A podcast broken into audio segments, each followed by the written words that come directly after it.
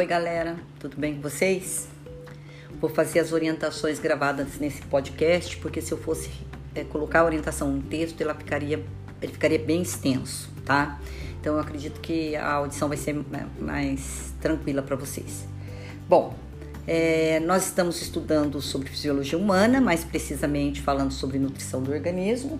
E a proposta da atividade dessa semana está na página 52 do caderno do segundo bimestre ainda, páginas 52 e 53. E a primeira parte da atividade de vocês é a elaboração de uma proposta de alimentação saudável, tá?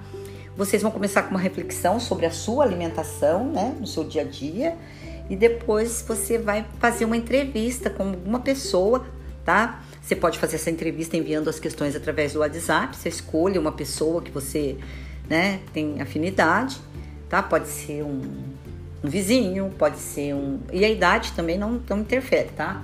Pode ser um vizinho, pode ser um, alguém da família, pode ser um colega mesmo de, né, que, que estuda com você ou que estuda em outra classe, tá certo? Bom, feita essa pesquisa, você vai é, feita essa pesquisa, ó, feita essa entrevista, você vai fazer uma pesquisa sobre alimentação saudável e se responsabilizar, considerando os dados da sua pesquisa, considerando os dados da sua pesquisa, para preparar uma dica de alimentação saudável adequada à faixa etária da pessoa que você entrevistou.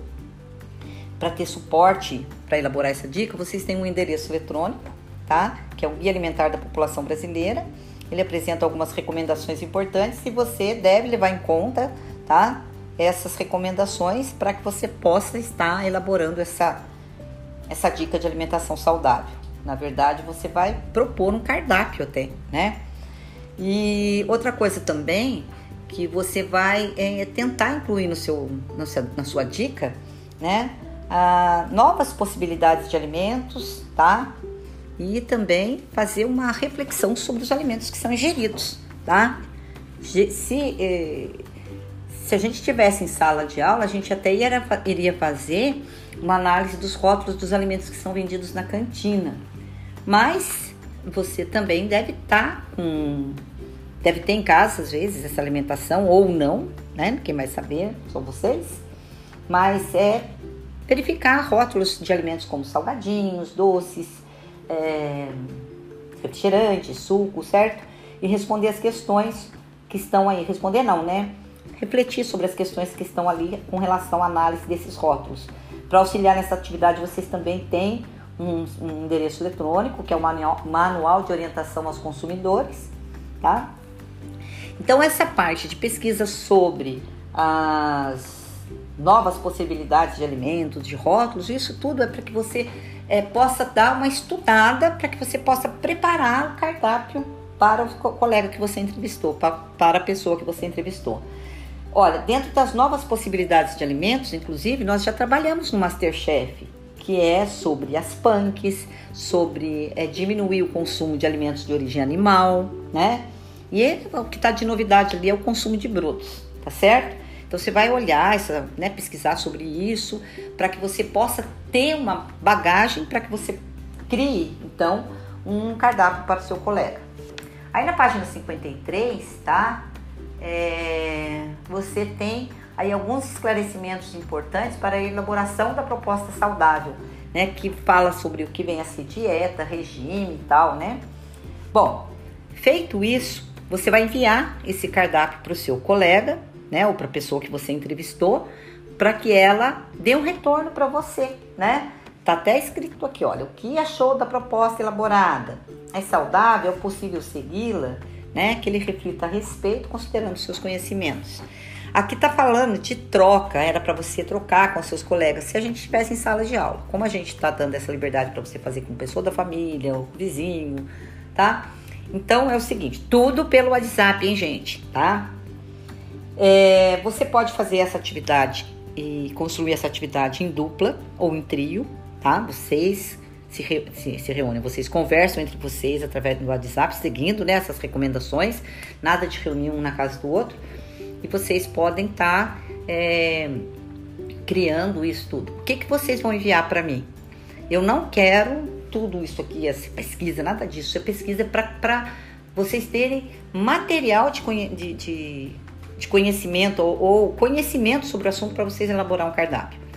Mas o que eu quero de vocês é o seguinte: primeiro, vocês vão mandar para mim o cardápio, né? Vão fazer uma análise da alimentação dessa pessoa, o que deve melhorar, o que não deve, na, é, sob o ponto de vista de vocês. Vocês vão mandar o cardápio que vocês elaboraram e também vão enviar para mim o que, que a pessoa achou do seu cardápio, as questões que, que eu acabei de falar ali sobre né, o que, que ela, se ela acha que é possível seguir ou não, tá certo? Bom, e outra atividade que vai finalizar esse conteúdo é sobre uma pesquisa sobre a, a diabetes do tipo do tipo 2, né? Que a gente tem aqui ó, os efeitos dos alimentos sobre saúde, né? Então fala um pouquinho a respeito do aumento dessas, desse tipo de, de doença, tá? É, relacionada à alimentação, tá? E também é, correlacionando as informações, tá? Sobre o que foi pesquisado, para vocês é, aqui fala que é para participar de uma roda de diálogo, né? Mas a gente não tem, mas eu gostaria que vocês respondessem essa questão. A relação entre diabetes, alimentação e atividade física, quais seriam as principais recomendações de alimentos para um portador do, do, do diabetes tipo 2? Então, isso daí, como a gente não tem como fazer debate, vocês vão enviar para mim uma folhinha essas questões, tá ok?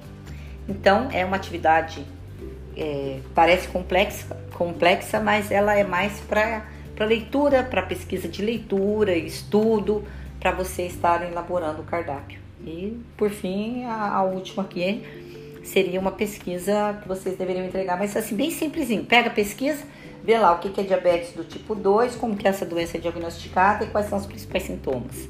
E a outra, correlacionar né, as informações, tá?